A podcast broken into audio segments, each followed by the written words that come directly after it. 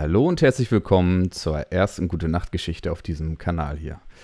Da es die erste Geschichte ist, habe ich diesmal was ganz Besonderes rausgesucht. Und zwar ist es die allererste Geschichte, die meine Frau damals quasi selber geschrieben hat. Und in dieser Geschichte geht es um ein Hängebauchschwein namens Pumba.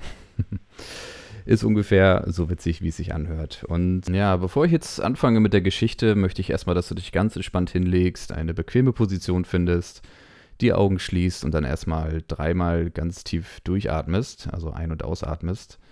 Und äh, ja, das würde ich erstmal ein bisschen runterbringen. Das ist erstmal der Plan und dann fange ich gleich an mit der Geschichte vorzulesen. Deswegen gebe ich dir jetzt einen ganz kleinen Moment und dann geht es auch gleich los.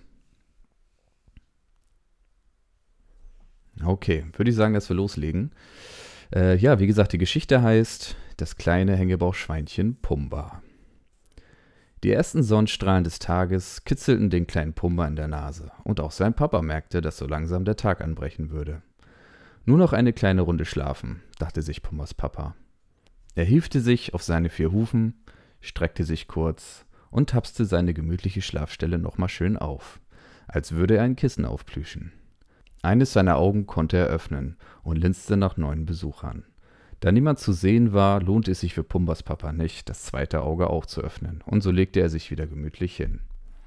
Der kleine Pumba jedoch war viel zu aufgeregt, um noch weiter zu schlafen.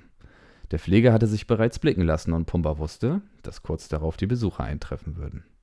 Pumba versuchte sich aus seiner Schlafposition zu befreien, jedoch war das gar nicht so einfach. Seine Familie dabei nicht aufzuwecken und niemanden mit den Hufen zu treten. Ganz langsam und behutsam tapste er zwischen seiner noch schlafenden Familie umher, bis er den Durchgang der Hütte erreichte. Dort schlief sein Onkel Manfred und versperrte den Weg. Na toll, dachte sich Pumba, ob Onkel Manni einen kurzen Tritt auf seine Hufen bemerken würde. Nach einigem Hin und Her überlegen sah Pumba die ersten Besucher und stapfte freudig und motiviert drauf los, ohne seinen schlafenden Onkel weiter zu beachten. Das fürchterliche Quieken seines Onkels ließ auch den Rest der Familie langsam aus dem Traumland erwachen. Sie sind da, rief Pumba freudig und musste sich bemühen, auf dem steinig-matschigen Abhang nicht zu stolpern. Er verschwand für einen Moment hinter einer großen Eiche, um den Glanz seiner Borsten zu überprüfen und vorsichtig Ausschau nach den Besuchern zu halten. Er liebte es, sich streicheln und knuffen zu lassen und dafür sogar noch leckere Bissen bekommen zu können. Guck mal da, Mami. Hinter dem Baum hat sich ein kleines Hängebauchschwein versteckt, rief ein kleiner Besucher. Der hat ja aber noch gar keinen Bauch. Da musst du ihm mal was von deinem Futter abgeben, erwiderte seine Mutter. Pumba beobachtete die Szene ganz genau und sah sich nach seiner Familie um. Tante Erna, die weitaus größer als Onkel Manfred gewesen ist, war gerade dabei, ihre Borsten im Matsch zu waschen. Der Rest seiner Familie war noch schlaftrunken und fing langsam an, ihre Schlafposition zu verlassen. Plötzlich fing es an zu rascheln. Das schönste Geräusch für Pumba. Das Rascheln der Futterschachteln der Besucher. Na, da muss ich heute wohl alleine losziehen, dachte er sich und setzte sich langsam in Bewegung. Der kleine Besucher freute sich genauso sehr wie Pumba auf die Begegnung, und so verbrachten sie einige Minuten miteinander.